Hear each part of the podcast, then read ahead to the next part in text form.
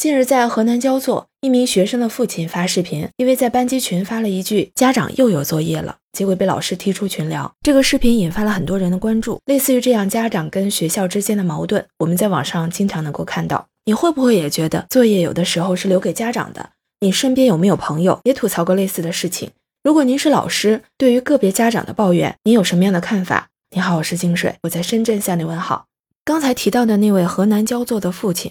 他所在的三年级班级群里，老师发布了一个作业，让学生写三百字的心得体会，同时上交电子版。结果他略带吐槽的说了一句话，就被踢出群聊了。之后还被老师打电话过来教育。这位父亲还说，当时电话里老师的态度非常强硬。这件事情引起了很多网友的关注，当地的教育部门也表示会介入调查。很多网友觉得这个现象并不是个例，因为家长现在都比较重视学生的学习，只要是对于学生有利的，很多家长都会支持，就导致学校一部分老师会变相的对家长提出很多要求。尤其是很多网友反映，现在很多家长群啊，已经成为了教师对家长要求的一种方式。甚至有一部分家长表示希望取消班级群，说这个群就是老师给家长布置作业的一个地方。本来是学生的作业，为什么不能面对面的给学生布置，而是发到群里面通知家长呢？家长们也很忙，有很多需要自己做的事情，真的没有更多的精力去陪孩孩子做这个作业，而且有的时候这个作业还要做得很晚，也影响了休息的时间。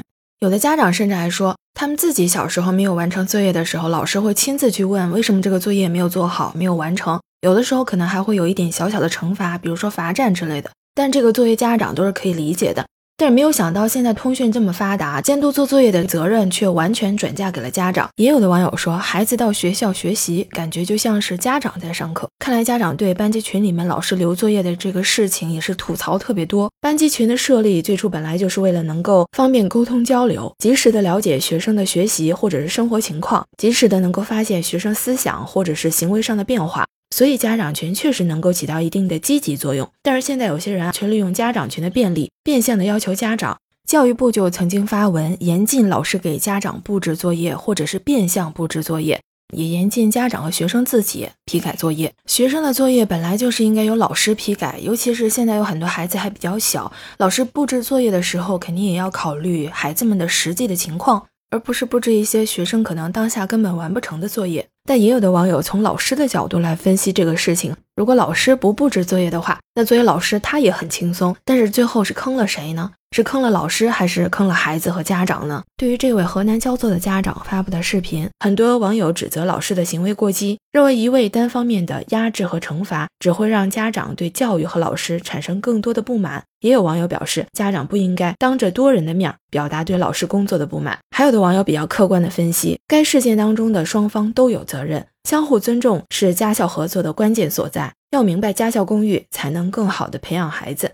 家长和老师要相互理解各自的苦衷，相互体谅各自的难处，别让家校共育成为一句空话。对于老师而言，家长本就是孩子的第一任教师，良好的学校教育离不开家长的支持和配合。所谓的家校共育，是把学校和家庭比作两个教育者，认为这两者不仅要一致行动，要向儿童提出同样的要求，而且要志同道合，抱着一致的信念。家长和老师要相互理解各自的苦衷，相互体谅各自的难处。一方面，新闻当中的老师二话不说将提出异议的家长踢出群聊，不免让人觉得有些武断。老师应当积极接纳家长的合理建议。家校合作不等于家长代劳，让家长群变成孩子的作业通知群、收发群和监督群，孩子的积极性和主动性将在一定程度上被忽视。那对于家长来说，老师是孩子的成长引路人。家长尊重老师，才能给孩子起到良好的示范。视频当中的这位父亲在班级群公开抱怨，也有点欠妥。家长如果对老师的工作有质疑，可以采取私下沟通的方式，给老师多一些体谅，多一些尊重。对于学校而言，作为老师和家长之间的桥梁，不应该偏袒任何一方。老师跟家长如果产生冲突的时候，学校可以出面约谈双方，努力化解矛盾。同时，学校还可以加强教师如何开展家校合作的专业培训，定期组织家长与老师开展面谈会等等。